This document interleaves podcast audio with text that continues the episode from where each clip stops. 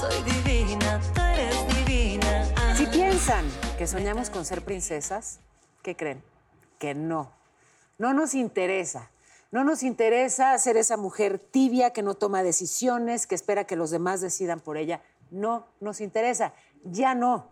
Lo que sí nos interesa es que no tengan que pasar más de 100 años para que alcancemos una verdadera equidad de género.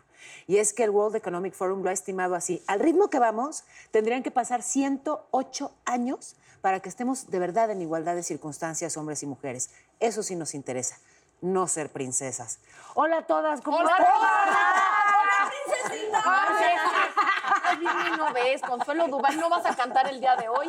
Bienvenida, Marlene. Marlene, Gracias, feliz. Ya, tenía ganas. Gracias, Marlene. Y yo voy a empezar haciéndote una pregunta que tiene que ver con lo que estabas diciendo tú. Ajá. ¿No se puede ser una princesa empoderada? Yo creo, eh, yo creo- es que ya el término princesa está como ya muy rosa. O sea, ya ves eh, o escuchas princesa y piensas la que no habla, la que se deja, la que espera el príncipe, la que espera el beso. Eso de que te dicen calladita te ves más bonita. No, calladitas no nos vemos más bonitas. Pero además, yo considero que, que lo tenemos tan arraigado en la cultura que es como Sí. un sinónimo de algo muy lindo. Sí, tierno. Y sí vale la pena darle una rascada y ver que de lindo no tiene para mí nada. Porque la idea de princesa, de entrada, princesa es la acompañante de un príncipe, pues, ¿no? O sea, cuando tenía la oportunidad de escribir la columna para el periódico, hice justo una de, princesas. Y era, eh, a mí no, no me educaron de una manera muy tradicional y lo agradezco porque al final creo que sí tienen que ver con un estigma de prototipos físicos, que tienen que ver con tener un cierto tipo de pareja con cierto tipo de posición social. O sea, tienen que ver con un valor que no es personal, sino que está completamente eh, conectado a- al hombre y su jerarquía y su riqueza. Veamos ahora sí, la princesa de carne y hueso, no la del cuento ni de las historias con las que todas crecimos, que quiero que me digas porque tú me estás diciendo que te sabes todos los textos de las películas de Dulce princesas. princesita, si por ese desdichado embrujo te ha de herir el uso de una rueca un dedo, que haya un rayo de esperanza es el don que te concedo. Y no con la muerte, solo en profundo sueño dormirás y de ese sueño Ay, es despertarás al calor del primer beso de amor. Pero te das cuenta. Que no, que yo córteme, mi chavo. O sea, todavía recuerda el audiolibro y eso que han pasado, bueno, algunos años, da igual cuántos, pero ojo, sí, o sea, esa princesa de, de otro momento, porque me, me encanta que hayan cambiado ya Sí. las historias de princesas y que ahora podamos ver, eh, vaya, que a mujeres con, con fuerza, ¿no? Y que justamente pueden cambiar la historia y que además se plantan distinto, incluso en esos cuentos.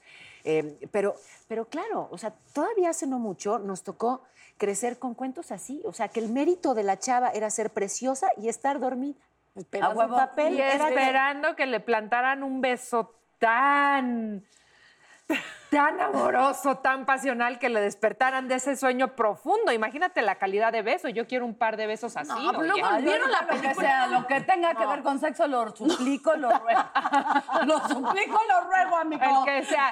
Pues, ¿por qué no te quedas así esperando, esperando, esperando, esperando? No, porque me ¿sabes roban la con qué lo cartera. relaciono? Te despiertas sin Las tele. princesas besaban sapos. No, pues seguimos. Sí, para disque comprender. ¿no? Ahí me quedé yo. No, A seguimos. bésele y bésele al sapo. Pues yo, ¿qué crees? Yo también te digo, yo así, o sea, muy princesa no soy. ¿Y cuántos besos, cuántos sapos he besado? O sea, Chingao. Pero hay una princesa Mulan que esa sí la amo con todo mi, mi corazón porque es una rebelde, porque ella no, no, no ve esto, o sea, la, la están preparando para, para que sea una señorita y sea una, el honor de la familia. Y ella se ve a sí misma y dice, qué vergüenza que no soy el honor de la familia y que veo en mi reflejo a una mujer que no soy. Entonces, cuando le toca rescatar a su padre de la, de la guerra en China o de los unos en China, pues rapa el pelo y se vuelve hombre y, y wow, yo soy Mulan, no sé, yo... yo Y yo- es que esas princesas sí, esas princesas Oigan. guerreras, esas que deciden. Pero qué difícil, por ejemplo, ahora que yo soy mamá, ¿no? Y yo a mi bebé todo el tiempo la llamo princesita, pero no quiero que sea una mujer de estas como las que hemos estado hablando. que- Eh, pero qué difícil porque cómo, o sea, cómo la guías, cómo le explicas, a ver, sí, la parte femenina, sí, la parte dulce, amorosa, linda, ¿no? De, de todo, pero pero la otra parte, o sea, de guerrera, de tal, es bien complicado. Tú tienes una hija. ¿Tú qué hiciste? Pues lo ve, lo ve en ti, ¿no? O sea, sí, sí me acuerdo que todos los vestidos de todas las princesas se los traía, ¿no?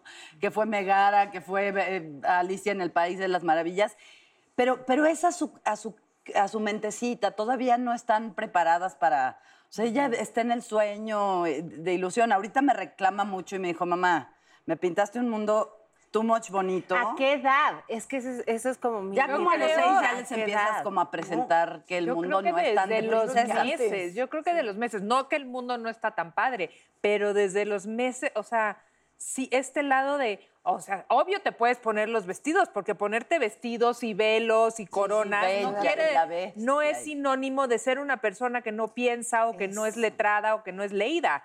Puede ser todo eso, puede ser leída, puede ser tomar tus propias decisiones, puede ser autosuficiente y también ponerte vestidos y tules y velos y diamantinas, ¿no? Y además que eso es muy interesante porque en cuestión de mujeres de poder, yo lo, lo analizo y siempre salen vestidas como hombres. Bueno mujeres en la dices. política, mujeres de repente en late nights, gente que yo admiro muchísimo y digo, ¿por qué una vez que una mujer se planta y dice, este late night es mío y sienta a quien sea hablar, están disfrazadas de hombre? Como ¿Y eso te gusta? No, me gusta porque el símbolo de poder, porque eso Claro. cre- creo que lo que tendríamos que, que cambiar es esa idea de los símbolos, de que el símbolo masculino per se da poder, de que si yo traigo un saco es para tomarme en serio y si traes el pelo largo no, como que creo que eso nos ha hecho mucho daño porque lo tenemos como si un tool es debilidad y el Ajá. niño en karate es fuerza cuando, perdón, pero qué más fuerza que las bailarinas de ballet en el mundo. En puntas, Claro, en tiro, o sea, claro. Me encanta que digas eso y un poco lo asocio a esto con lo que provocabas de inicio a, a Marlene. Eh, decías, Daniela, a ver, no se puede ser una princesa, pero una princesa empoderada. Sí hay todo un tema. Yo creo que esto que dices, eh, Natalia, de, de una mujer que tiene fuerza y que se planta y entonces se tiene que poner un saco y cortar el pelo por... O sea, ¿por qué? ¿por qué su estética tiene que ser varonil para que entonces creamos en su fuerza? ¿Alguna vez, hace ya muchos años, va? cuando- Es que eso es- Sí, porque a- alguna vez hace muchos años cuando, cuando empecé a hacer noticias, eh, hubo quien, quien me lo planteó así.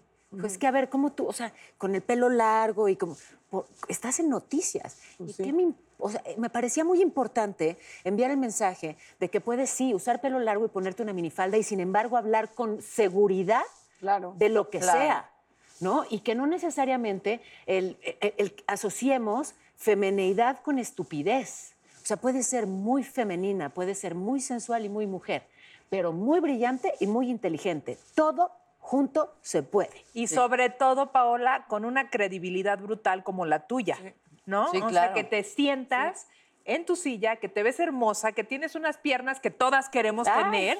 Ay, y no encima- Aquí. ¿Quién sabe qué le pasó a la bebé donde se habrá caído la Jugar señorita con mis hijos. Yo ya albureando a Paola, ¿qué me pa- ¿Me albureaste? Sí, qué bueno que no escuchaste lo de las piernas de arete. ¿Ah? Pero veamos las princesas de carne y hueso. O sea, creo que lo tenemos hoy muy reciente. Meghan Markle dijo, ¿qué crees?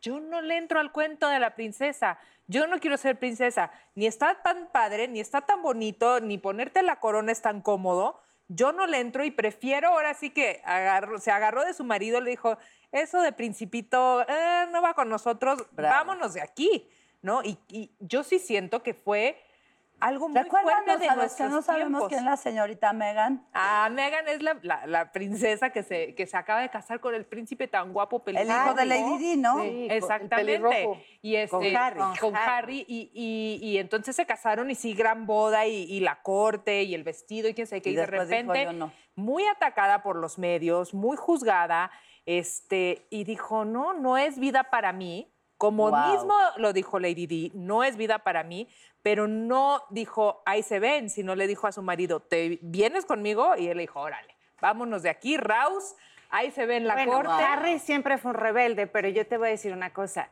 Yo no creo que esa relación vaya a perdurar tanto, porque él nació ¿Dónde príncipe.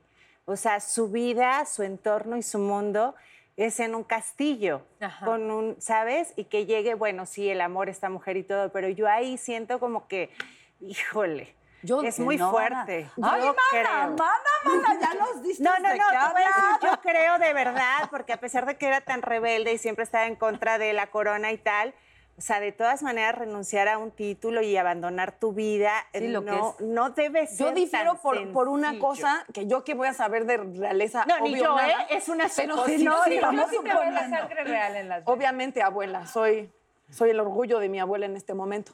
Pero porque creo que él vivió lo- eh, el costo, el costo de ese castillo con una madre Muerta. muerta de una manera espantosa. Entonces, de repente creo que ese es el tipo de cosas que rompen los símbolos y que son, eh, por eso son tan poderosas y son tan fuertes, porque fue un, fue un, un ejemplo mundial de lo, que, de lo que cuesta ser princesa, de lo que cuesta que los paparazzis te sigan, de lo que cuestan eh, subirse en esos zapatos que parecen tan Sí, aspiracionales. donde y no dices, puedes hablar lo que en- quieres, Sí, en- nada. que las mujeres Estás siempre deben escoger la versión donde puedan ser libres. Y creo que nos educaron a- a- al glamour, o sea, como si fuera muy glamoroso no ser libre y estar como Ajá, con el grillete de diamante. Creo que es mucho mejor camino siempre Fíjate estar que libre. en, en mi caso, que, que es princesa. que soy la princesita, bueno, pero La nada quería mi papá más en la vida que yo fuera una princesita. Tu papá quería que fueras una pri- Claro, así, pero ahí nació sentadita. Lulú y yo. Y Lulú es princesita, o sea, Lulú usa aretes, Lulú es un ling, pelazo. ling, Y yo, Lulú desde chiquita, mi papá me veía llegar y era así. Si pudiera decir una palabra, diría Firgi. Ya llegó mi hija, la marimacha, ¿no? Porque no me, no, yo no quedaba en ese disfraz no. por mi esencia, pero desde chiquita, o sea. Pero eres súper femenina y súper sensual. Muy. Ah, O sea, sé. yo nunca... Ya o sea, sé. No, no, de verdad, eres súper sensual. Ay, Y te quiero decir una cosa, con tu peinado de campanita, nadie... Nadie se Nadie mete. te gana. Todas nos vamos a vestir igual y a Yo igual. quiero ser... Es más, yo me voy a peinar de campanita, Oye, como tú. Hashtag todas somos campanitas. ¡Ah, huevo! En las redes me trolearon que porque, que porque nuestra relación, que ya ¿De era muy obvio que andamos y que sí, dijeron, nada más este, estoy aquí para confirmar que es verdad. Que es verdad, Es verdad, claro. Ya nos cacharon, Ya nos amigos. cacharon. Ya nos cacharon. Nos Es- separaron eh, alejado el productor. Sí, para que ya no se viera el... que no sea tan obvio. el- Oye, pero de veras, no podía. O sea, era algo que iba más allá de, de mí. Si De me ponían esencia. un vestidito, era como... No, yo necesito mis... ¿Sabes? Sí. No, no sé si a ustedes les pasó, pero ni de chiquita quise ser princesita No, del vestido. Te voy a decir una cosa que me pasa cuando, cuando llegas a decir una mala palabra, ¿qué tal? Cuando llego, que es muy raro, este, y que los señores te dicen, qué fea te ves, dice, es como, pues te vale madres un poco, o sea, como, como esa idea de que tienes que ser para el otro. O sea, cuando los señores te dicen eso de qué fea se ve diciendo una grosería, me dan ganas de decirle, pues ¿quién dijo que yo nací para verme como usted se imaginó? ¿Me entiendes? Como, pues a lo mejor no soy lo que usted piensa. Y, o sea, y entiendo que es como algo muy tradicional en México y que lo sienten muy ofensivo, pero creo que es más ofensivo decirle a alguien, qué fea te ves. Pues me vale madre, si me, ¿me entiendes? Como nunca se lo dirían a un hombre, jamás le... ¿Qué crees? Yo hoy por hoy me siento más mujer que nunca, me siento más dueña de mí que nunca, me fascina sentirme así, me despierto con un peso diferente en mis, en mis hombros, pero también hay un lado de mí, y lo voy a decir, que me gusta sentirme princesa. También lado de mí que me... o sea, Claro, y, que por es, y- supuesto. y es para mí ese punto. No quiero que una cosa esté peleada con la otra, porque el hecho de sentirme mujer, de sentirme femenina, de que me guste que me apapachen, ¿no? No quiere decir que tampoco puedo ser este otro lado y que puedo tener las dos cosas también y, e irlas entrelazando Claro. en mi vida, en la cama, en como mamá, como mujer, entrelazar eh, esos dos puntos hasta pues llegar al punto que estoy tratando de llegar todos los Pero a ver, entonces, para, para tratar de entender, cuando dices, es- una parte de mí sí le gusta ser princesa, ¿qué aspectos de la princesa? O sea, ¿cuáles sí caben en esa, en esa mujer plena? Ok, sí, sí me gusta, por ejemplo, ahora que estamos viviendo en la pandemia, sí hay muchos días que yo me he sentido muy incierta, muy insegura y muy Vulnerable. asustada y vulnerable. No necesito que alguien llegue y me diga, ¿qué crees? No pasa nada, aquí estoy para cuidarte. No, pero sí me gusta que me abracen, Claro. que me soben y que me digan, aquí estoy para abraz- abrazarte, para apapacharte, y eso me hace sentir bien. Y eso me hace sentir, si quieres, más segura y más aliviada. Entonces, no, no necesito que me digas qué crees, no va a pasar nada, porque yo sé que sí va a pasar, pero sí necesito que me digas, aquí están mis brazos, ven, cáite, y yo te apapacho. Sí, que de vulnerabilidad no es el problema. El problema de, de- de las princesas, eh, por ejemplo, es- este libro que dice Cenicienta se comió a mi hija de Peggy Orenstein, que está buenísimo si la gente lo quiere buscar porque creo que está padrísimo. eh, hacen el, el ejercicio de que las niñas dibujen a las princesas y todas dibujan princesas delgadas, rubias, blancas. O sea, más allá de, de uno sentirse vulnerable, lo que hace es que de repente las niñas para ser princesa no es quiero un abrazo y soy una buena persona. Para ser princesa, pues no debería ser de esta talla y no debería de ser de este color y no debería tener el pelo de. ¿Me entiendes? Como que el Oye, problema. ¿nunca hemos visto una princesa gorda? Jamás. Y es lo mismo que pasa ahorita. La con- princesa, Man- la princesa Suecia, estoy- quiero decir Magdalena, pero no me quiero equivocar, tenía muchos problemas y sufrió de trastornos alimenticios Pero tú porque en los estaba cuentos. pasada. En los cuentos. En los cuentos. Ah, en No, los cuentos, Consuelo se refiere a los No, cuentos. en los cuentos no. Que no ves más que a Fiona, Ah, que, claro, que- que me parece claro. además una provocación interesantísima todo lo que hay en Ay, sí, cómo se burlan de las Claro. princesas. Es, gen- es una genialidad. Pero, pero porque creo que tiene que ver, y, y- y lo digo mucho porque, porque de repente me lo escriben y tienen razón. O sea, gente me ha escrito, tú dices como que no eres princesa, pero a lo mejor, a lo mejor te ves como una. Entonces, qué fácil.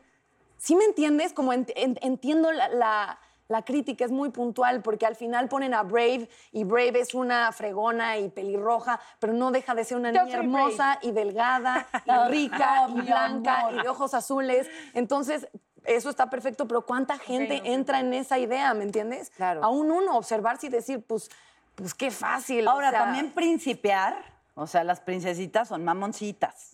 ¿No?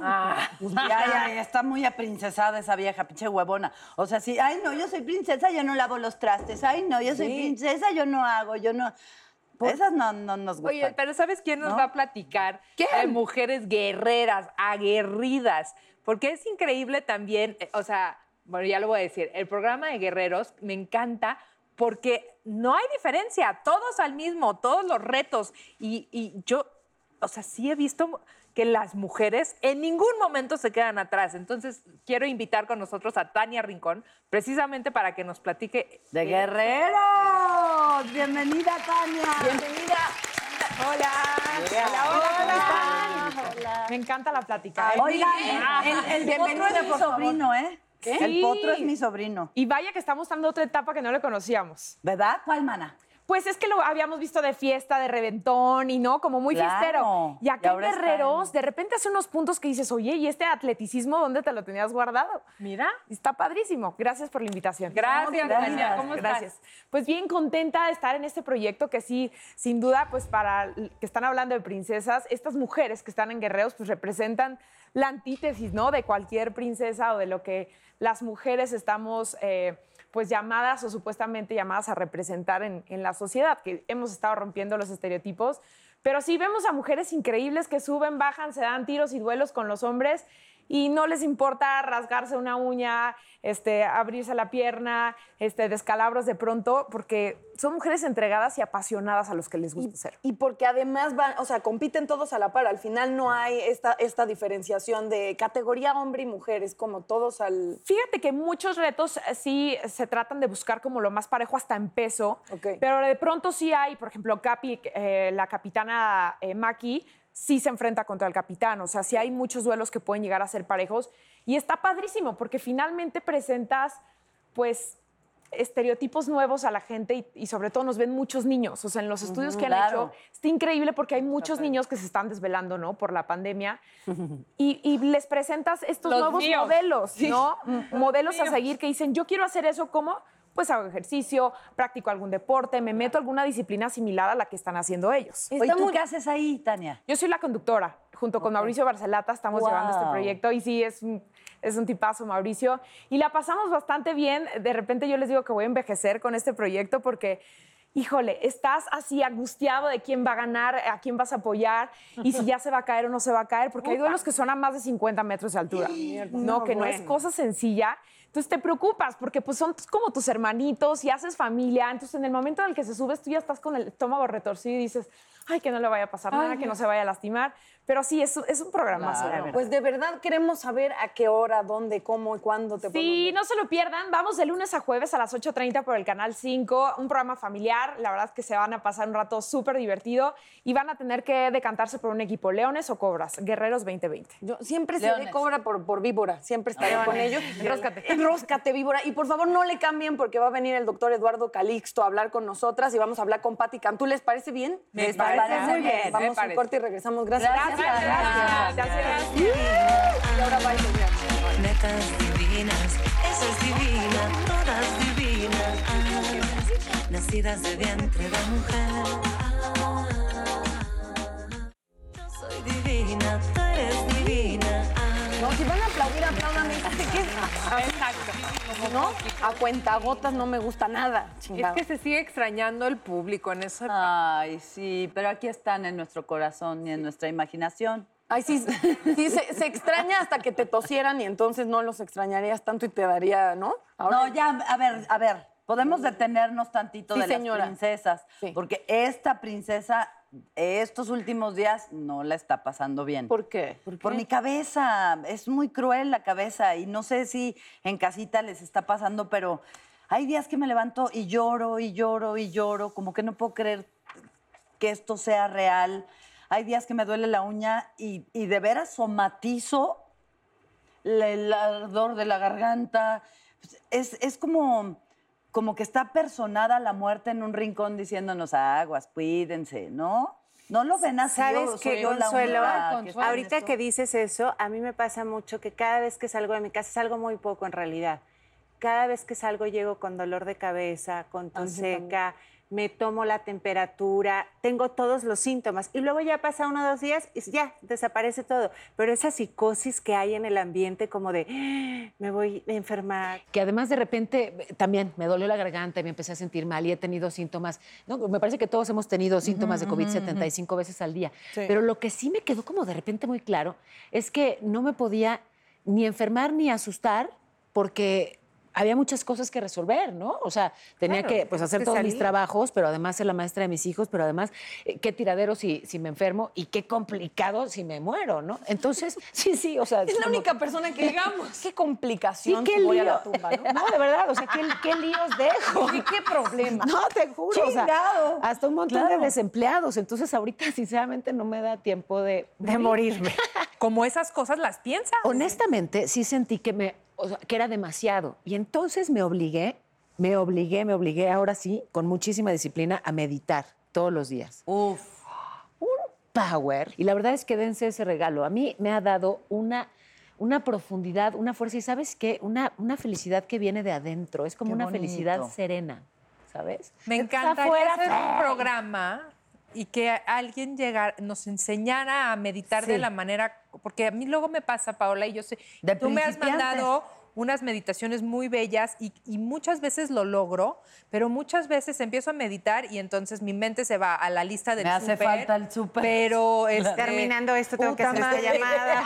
No, y te empieza a doler todo y a rascar. Ahorita la que termine de meditar me voy a pelear con este pendejo. Sí, la neta, sí. Así es meditar para mí. Sí, es que cuesta mucho trabajo, de verdad. O sea, a mí me cuesta, yo empiezo y termino pensando, ahorita tengo que contestar este mail, tengo que mandar esta foto, o sea, Y te vas. Yo traté de meditar y tosía y entonces, sí sabes, yo ya valió madre. Así de, tú medita porque aquí quedaste, mana. Hola, queridas netas. Bienvenida, Marlene. Ay. Iniciemos contigo las preguntas del público. ¿Cuál es la mejor parte de jugar a las princesas para ti? bueno, para mí eso que hablábamos, la parte femenina, de verte bonita, de arreglarte, de que sí te apapachen, de que, de que te traten bonito. Esa es la parte. Besar enanos para mí no me preguntaron, pero pues ahí está. Pero ¿qué tal sapos? Consuelo, de niña, ¿qué princesa querías ser? A ¿Y qué queda de esa princesa en ti ahora? Todo. Yo soy Mulan. ¿Esa es la que querías ser? ¿Mulan? Sí, sí, quería ser. No seas mentiroso. No, Mulan ni existía, güey. En, en mi infancia yo quería ser Clarita, la de Heidi. ¿Qué? ¿Qué? ¿Qué? ¿En serio? ¿Ser Clarita, la de Heidi, la niña millonaria que aventaban de una silla de ruedas a un risco? ¿O- o qué? Eso querías irte por el ¿Y risco. qué queda de ella en ti? La silla de ruedas. No mames. Comer pan serpientes. ¿Podrías siquiera contarnos Heidi, de o sea- Clarita, Consuelo? Clarita. ¿Clarita? La aventaron en una risco. No, tenía a su señorita Rottenmeier y su casa bien de ricos y su papá viajaba y tenía sus asistentes. Y no tenía amigos y no tenía mamá y estaba sola, culebra. Para empezar, Clarita no era princesa. No, obvio que no. Gracias, Dani. Sí, sí, 100%. No quiero jugar. Preferiría ser el abuelo. Puedes elegir el personaje que te dé tu gana. El que te dé tu gana. Ay, me dolió mi Natalia. panza ahora sí. Ya, Natalia, si tuvieras que ir vestida a un programa de alguna de las princesas antiguas, ¿a cuál escogerías y qué le cambiarías? ¿Cuál era la que el vestido cambiaba mientras bailaba? Que era azul, rosa, azul, rosa, Ah, azul, rosa. este, este. Esta. ¿Eh? ¿Quién? La Cenicienta y además el vestido era gratis. Ey, todo el mundo quiere una hada madrina que Paola. le regale cosas. ¿Serías Ew. capaz de besar a varios sapos para encontrar a tu príncipe? Simultáneamente no. De a uno por uno. En filita. No, el tema de los sapos es que eventualmente regresan a lo que les alcanza, que es comer moscas, ¿no? Ponle una botella de tequila,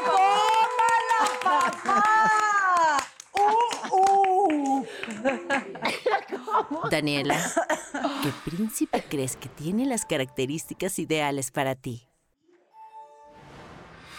Bueno, empezaremos por un príncipe que no use medias. Gracias, Dani.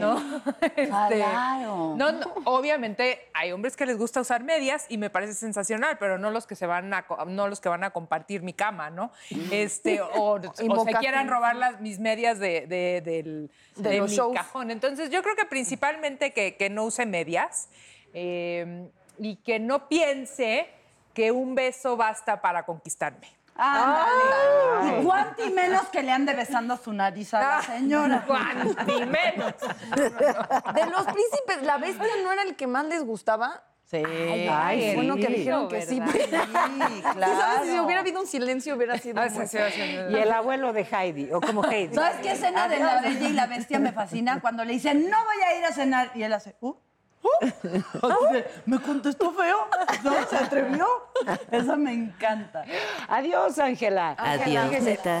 Ángela, tranquila.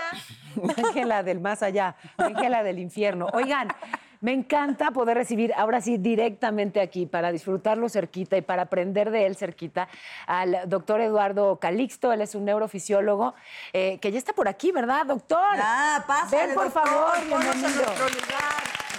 Ya no quiere entrar el doctor. No, pues, Después es un de- honor. Gracias. Hola, doctor. Gracias. Bienvenido. Pues para mí es un privilegio estar aquí con ustedes. Que además pasó algo muy chistoso porque ya lo conozco, lo he visto varias veces, y me dice, ¿cómo estás, Natalia? Te conozco. Y, y- y yo, doctor, y se hace así el, el tapabocas. Y yo, Ah, ya, "Doctor, sí es doctor". usted, pero pues tan tapado no lo reconozco. Bienvenido. Qué gusto.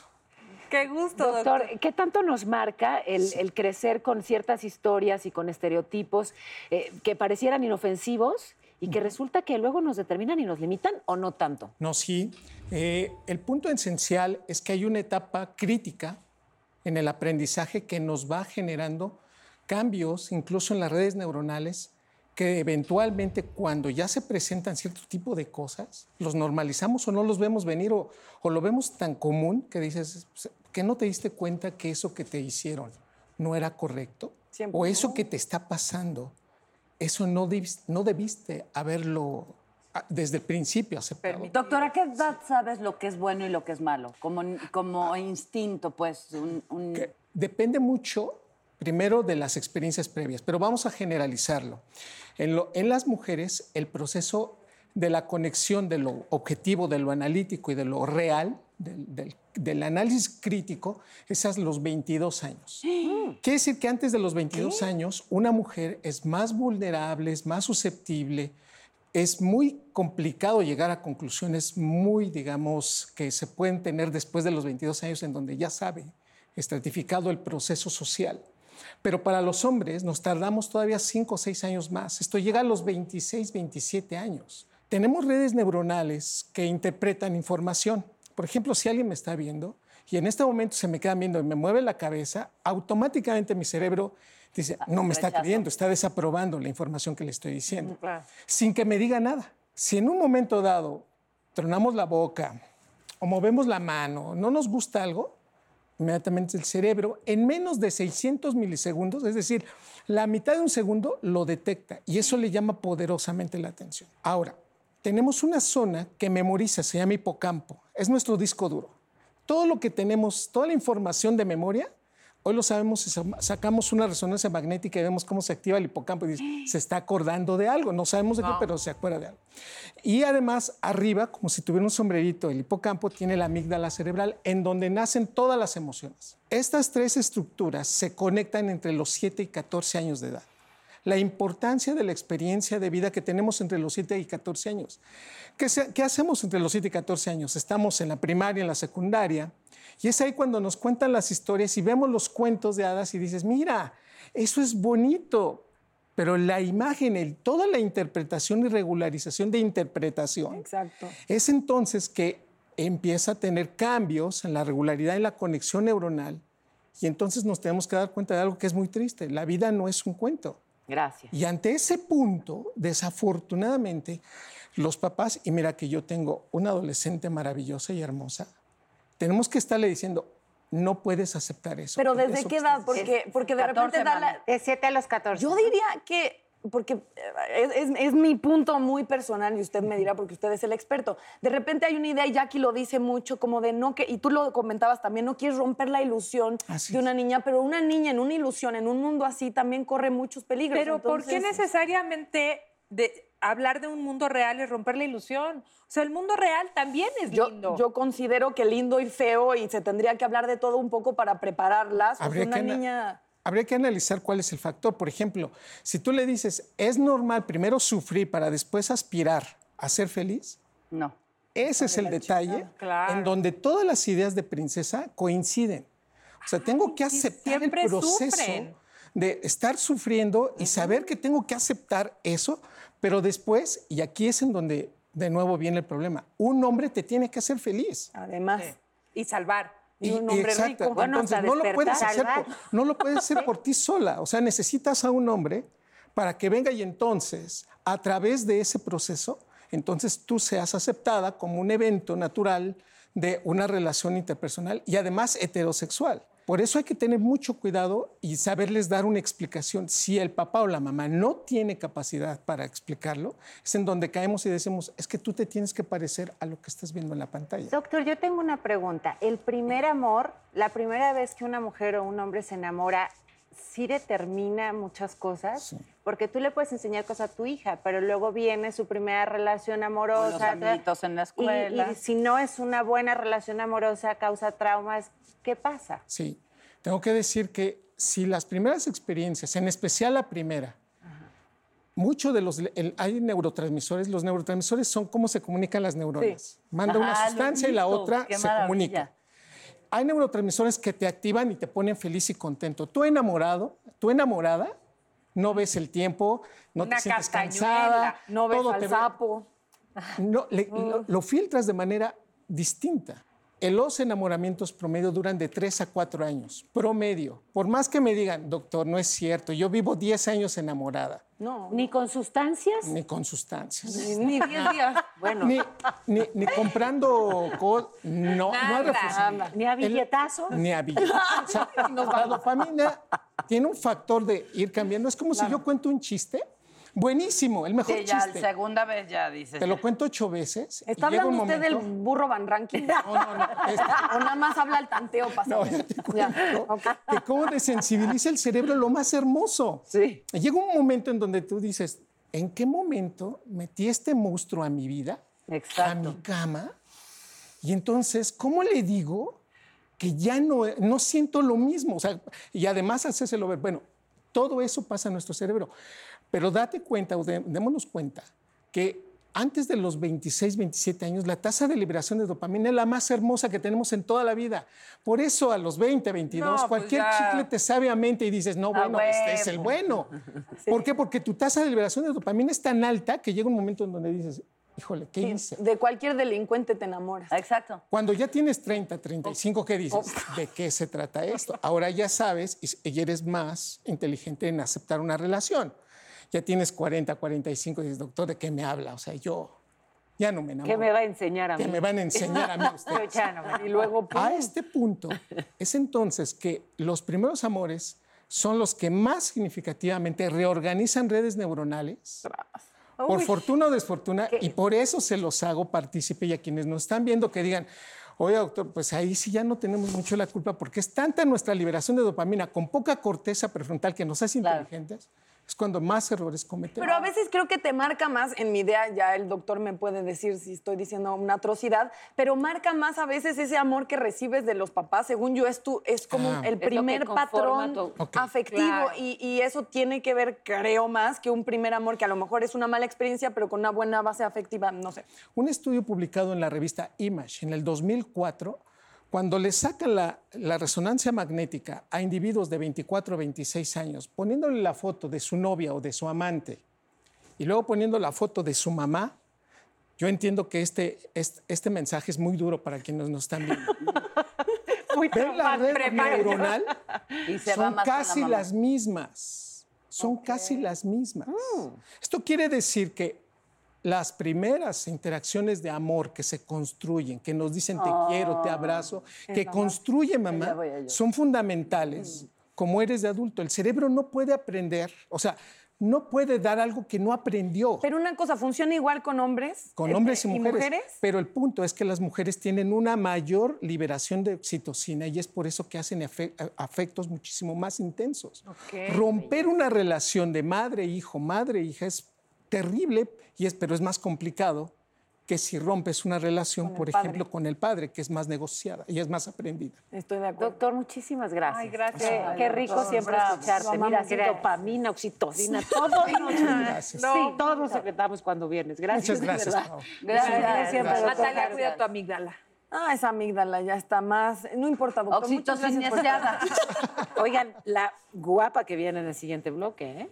Va a Mm. estar Patti Cantú con nosotros vía, pero no va a estar aquí física, ¿no? No, no, la vamos a sentar ahí con su videíto. Estará con nosotros virtualmente, señor. Gracias. Están a distancia. Muchas gracias. Doctor Eduardo Calixto, chao. Gracias. divina, eres divina. Ah, netas divinas, esa es divina, todas divinas. Ah, yo soy divina, tú eres divina. Oigan, ¿qué creen? Ya no voy a subir piecitos al sillón porque me escriben tanto en las redes que qué falta de educación, que si no soy una princesita. Que de verdad no sabes cómo me dicen que por qué subo el pie, que por qué me subo aquí. Porque se nos hinchan los... Para que vean cuánta princesa aquí. A mí nada más dime qué no tengo que hacer para que lo haga. No sabes cómo, pero ¿cómo subes el pie? Y yo digo, bueno, pues es que me siento en mi casa.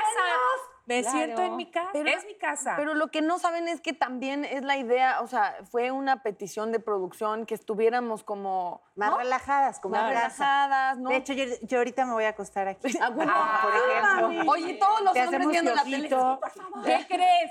Eso va a ser buenísimo para el rating. Entonces, Por favor. Si lo pudieras hacer sobre la mesa con sushi. No, no es cierto. No es cierto, no es No cierto. importa que haya una chimenea en la mesa, puede ser, este, o sea, sí me preocupa su organismo. Es verdad, tienes razón, había olvidado el fuego. Oigan, ¿ya, ya tenemos a nuestra invitada virtual o no? Necesito saber Invitada, si puede- ¿estás está ahí? Pati, bienvenida. Ahí está. Hola, Pati. Hola, Hola, Pati. mexicana. Pasito tun tun, pasito tun tun, pasito tun tun. ¿Cómo estás, Pati? ¿Cómo Eso, la eso, pasas? eso. Oye, es la primera vez que estoy en un, en un maniquillo porque yo hago una cosa que se llama Pillow Talk en mi Instagram y le hago esto a la gente, pero no me habían puesto a mí de cabeza del maniquí. ¿Te gustó tu cuerpo o no? ¿Lo acertamos o te cambiarías algunas tallas, querida amiga? Pues, o sea, según yo soy como más o menos como tú, Nat, entonces creo que me pusieron muy alta, pero gracias. ¿Cómo te trata la cuarentena, Pati? ¿Cómo estás? ¿Dónde estás? ¿Y con quién? Estoy en mi casa en Ciudad de México con mi perro, nada más. Ok. Este, y la verdad, pues he trabajado muchísimo. Este, yo creo que como todo mundo, como que he pasado por altos y bajos en el mismo día, este, aprendizajes. Este, cuéntanos de la mexicana, porque hemos estado escuchando, porque Consuelo aquí anda cante y cante, entonces mejor cántanos tú. Más bien cuéntanos tú. Me encanta. Este, pues La Mexicana es el sencillo que acabo de lanzar. Es parte de un álbum que se llama La Mexicana, también que sale el 15 de septiembre. Eh, y es una canción y un, que lleva un video muy especial también, eh, que mezcla un poquito de distintos estilos provenientes de México en su mayoría, eh, musicalmente hablando, porque sí es un trap, pero es un trap que diseñamos dice Zulay y yo, que es también mexicano. Le metimos ahí cumbia, le metí melodía ranchera en el coro, eh, referencias a letras de los grandes en nuestra historia. Está la participación de Hispana, que es una rapera mexicana muy talentosa. Y el video que se hizo en Guadalajara tiene todas estas también referencias como de la historia de México, pero modernizado porque yo quería hacer como una foto de nuestro país y de nuestra gente para recordarnos pues al mundo entero, pero a nosotros mismos que no somos solamente nuestros problemas, que somos una cultura muy diversa, muy cool, eh, que somos nuestra gente que es trabajadora, incansable y de alguna forma eh, esto es un movimiento en pro de las mujeres y en contra de la autodiscriminación que a veces creo que si nos sometemos a ella acá. Pero ¿cómo, ¿cómo en pro de las mujeres? Pues en pro de las mujeres, eh, en el sentido de que primero que nada el disco entero, no solamente la canción, eh, lleva mucho trabajo de mujeres eh, en la producción. La, la productora de, este video es Gabriela Alvarado. hispana, aunque es una rapera muy, muy buena, no, ha tenido la misma exposición que han tenido raperos mexicanos, hombres, por ejemplo, alemán. Eh, la participación de Valentina, que, bueno, ella se identifica como no binario, ¿no? Pero cuando es Valentina, es Valentina y, es, y ahí es más mujer que nadie. Eh, y sale en este video, ella, ella porta su mexicanidad en su carrera de drag desde que estaba en RuPaul y en el presente también con mucho orgullo. Y además estoy a la par como en muchos movimientos. Por ejemplo, en la tarde tengo eh, un panel eh, de una organización que hizo Alicia Keys que se llama She's the Music y en ella es la música para México y Latinoamérica, me toca ser embajadora y levantar el trabajo y conseguirle trabajo y visibilidad a más mujeres eh, en la industria mexicana. Eh, no sé, es como hay muchas cosas sucediendo siempre todo el tiempo alrededor de este proyecto. La autodiscriminación es cuando nosotras mismas nos hacemos menos. ¿Estás en contra de eso o... La autodiscriminación. es que lo digo. Sí, claro, no nada más hablo de la mujer, hablo del mexicano. Creo que de pronto, de entrada, por ejemplo, en la música, ¿no? Llevamos cinco años, eh, los que hacemos mainstream, mainstream o pop, eh, como que se espera mucho que hagas lo que está de moda y lo que está de moda proviene de Colombia y de Puerto Rico. Eh, y la verdad es que está padrísimo como ellos se han aliado y solidarizado y lo han hecho muy bien, han dado un frente muy fuerte ante el mundo. y en México hay muchísima música, muchísimos, eh, pues sí, buenos intérpretes y creadores en distintos géneros y yo creo que también es, es hora de que recordemos eso. Eh, en todo el tema de clasismo, racismo eh, y demás también de pronto creo que empieza porque nosotros mismos nos tratemos con respeto y veamos lo bonito que tenemos en el pueblo mexicano. También por eso en este video hay un poco de representación de todo, ¿no? Está está un danzante azteca, está, digo, estoy yo, está Valentina, está Hispana, está una tragafuegos, está eh, un grupo de huicholes, es un poquito como decir, miren qué bonita nuestra diversidad, no la, no la hagamos menos. Sí, el malinchismo que, que, se ha hablado bastante, creo. Y eh, estamos hablando de, de, que no somos princesas o, o, a lo mejor no queremos representar ese prototipo, estereotipo. Eh, yo quisiera saber, ¿te ha ido mejor en tu carrera como músico cuando te quitas el vestido de princesa o cuando te lo pones para ti? Eh, qué complicada pregunta me acabas de hacer. Yo no sé, es que hoy sí eh, desayuné. Creo que quizá cuando no lo traigo puesto es mejor. Qué fuerte. Al, al menos yo me siento más, con, más honesta. Y seguramente si no traes nada puesto, pues está. Te va a ir mucho mejor. que no se pierda bueno. el rey. no, pero muy interesante también lo que dice en cuanto que ahora está esta oleada de, de reggaetón y sí creo que en México, eh, siendo un país tan increíble, nos va a ayudar a agarrar esta identidad con todo el orgullo, con toda la fuerza, porque son momentos, entonces en todas las áreas lo aplaudo, eso, eso me parece bastante correcto y, y en un momento que se va a necesitar, mi querida Patti. Pati, soy Marlene, te ves Gracias. preciosa en tu video, pareces una muñequita. te lo quería decir. Ay, gracias. Y también porque Bueno, y ahorita me va increíble con este cuerpo tieso, pero hermoso. Tieso pero hermoso, eso es como algo que le dijeron a una tía. Este, oye, si, te, si tuvieras que escoger un príncipe, Pero tú nunca lo has dicho. Que, para Eso que vean que lo puerca que es Dani cuando sí desayuna, para que vean que la única puerca no soy yo. Este, Pati, si hubiera un príncipe de los, ya sabemos, de las grandes Sí. películas infantiles, ¿A ¿cuál cuál sería? escogerías? Tu príncipe. No digas esa, dijiste... ah, ¿Escogerías? escogerías. Ah, ¿Cuál escogerías? Em, Bestia. no Be- puedo mejor estar en Frozen y, y- y- y como que dejarlo abierto al momento. Es que siento que todos los príncipes de las películas como que vienen a salvar a la, a la princesa y luego no sabemos qué pasa cuando se acaban los créditos. ¿Qué tal que la mangonean? Dijiste Frozen y pensé que ibas a escoger al mono de nieve y dije, ¿quién te hizo tanto daño, Pati Cantú? ¿Quién te lastimó de esa manera? Pero no, o sea, tiene un punto, cero príncipe. Estás Oye. Hércules, Hércules sería un lindo príncipe, pero es medio pendejita. Era un mamón y además Sí, era pero ¿qué tal si la golpea cuando se acaba Exacto. la peli? No, eso, pero Dios, está muerto por Megara. O sea, estaba, era bueno para ver, ¿no? Pero Megara era increíble, porque la ponen como, o sea, es un Es personaje. una cabrona. Es se ata muy- las sandalias ella solita. Oh, Eh, ella claro. solita, sí. Megara era una, una... No me puedo ni siquiera acordar de los príncipes. Pero tú, porque tú veías los, o sea, veías las historias de las princesas.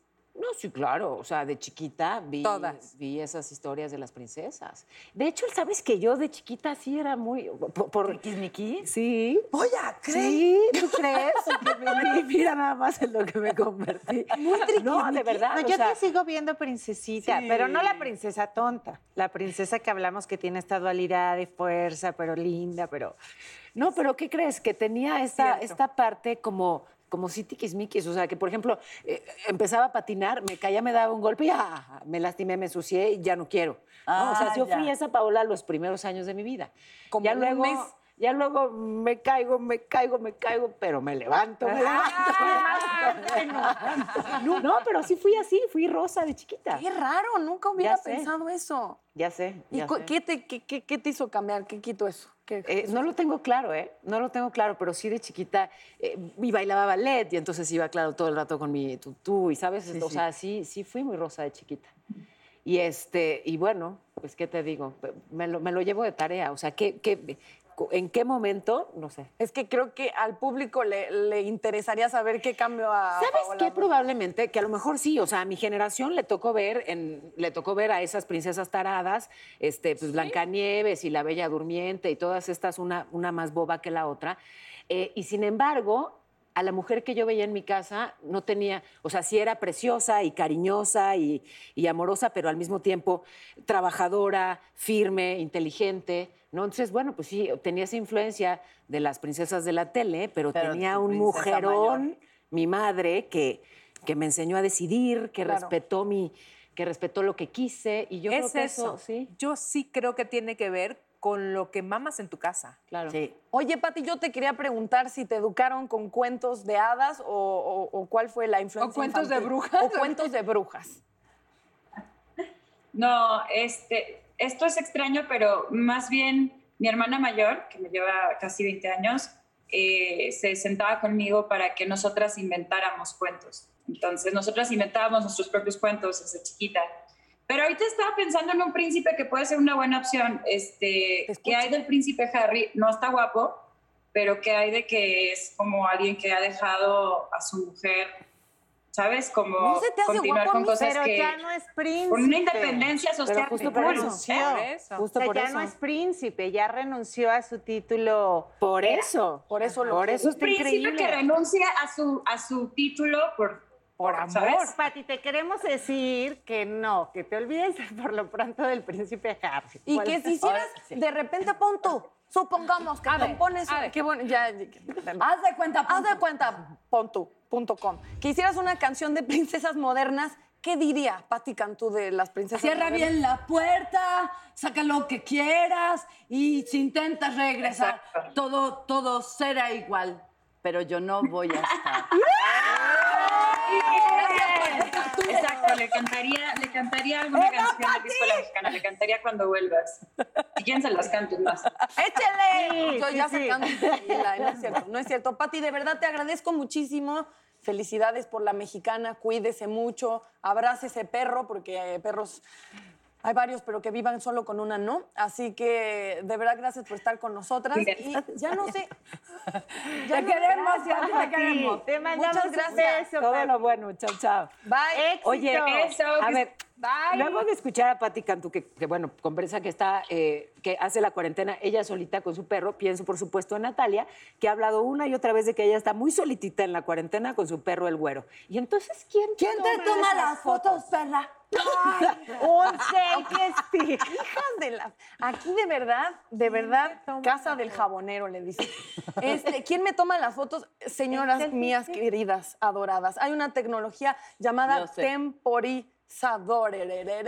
Mi novio se llama Tempo. Temporiza- tempo, por temporizador. El mío se Ahora llama sí dicen, erizador. Ahora sí le dicen. O si es uno al le dicen. Creo que está más llamativo el de Paola. ¿Cuál? El de ella se Que su llama. novio se llama Tempo, el mío se llama Arizador. ¡Y nos eriza los pelos! Paola, mi amor. Paola, ¿Y a quién te toma las fotos? Pues es que una, una tiene ventanas y cajones donde acomodar el celular y este y ya, y fin del comunicado. Perfecto. ¡Qué maldita! No vamos a insistir más. Oye, Marlene, qué lindo que nos acompañas. Ay, de verdad no, que sí. Me la pasé increíble. Y yo te voy a decir una cosa. Yo tengo dos niños. Entonces, yo voy a hacer una promesa de educarlos de una manera para que si se topan con una princesa como la tuya, sepan que va a ser una mujer independiente, este, luchona, trabajadora, autosuficiente, pero que también la van a cobijar y la van a abrazar. Ay, sí. ¿No? Sí, qué linda, muchas gracias. Yo quiero que mi hija sea eso y voy a trabajar mucho para eso. Gracias. Es el final, es el final de nuestro programa. Ay, lo dijiste. ¿Qué frase nos tienes? Y yo les tengo una frase tan linda porque aparte es de la princesa Jazmín. Ay, qué cosa, qué bella. Me encantaba el, Sí. el traje, del, el pantaloncito de Deja la el traje, el abdomen, maldita. Y el príncipe, bueno, pero eso ya es otra historia. Soy como una estrella fugaz, he llegado tan lejos, no puedo volver a donde solía estar. Claro. No puedo volver. Siempre Oye, también hay una frase divina que quiero compartir que dice, sé, sé cordial y sé linda con tus versiones anteriores, porque no sabían lo que sabes ahora. Así es que esa, no te esa hasta me dolió, fíjate. ¿Verdad? Eso sí fue así de... ¡Te los amamos! Muchas gracias Nos a todos. vemos el próximo miércoles. ¡Qué netas, qué netas! ¡Qué netas! Todas divinas, esa es divina, todas divinas, nacidas de vientre de mujer. Netas divinas, yo soy divina, tú eres divina. Netas divinas, esa es divina, todas divinas, nacidas de vientre de mujer.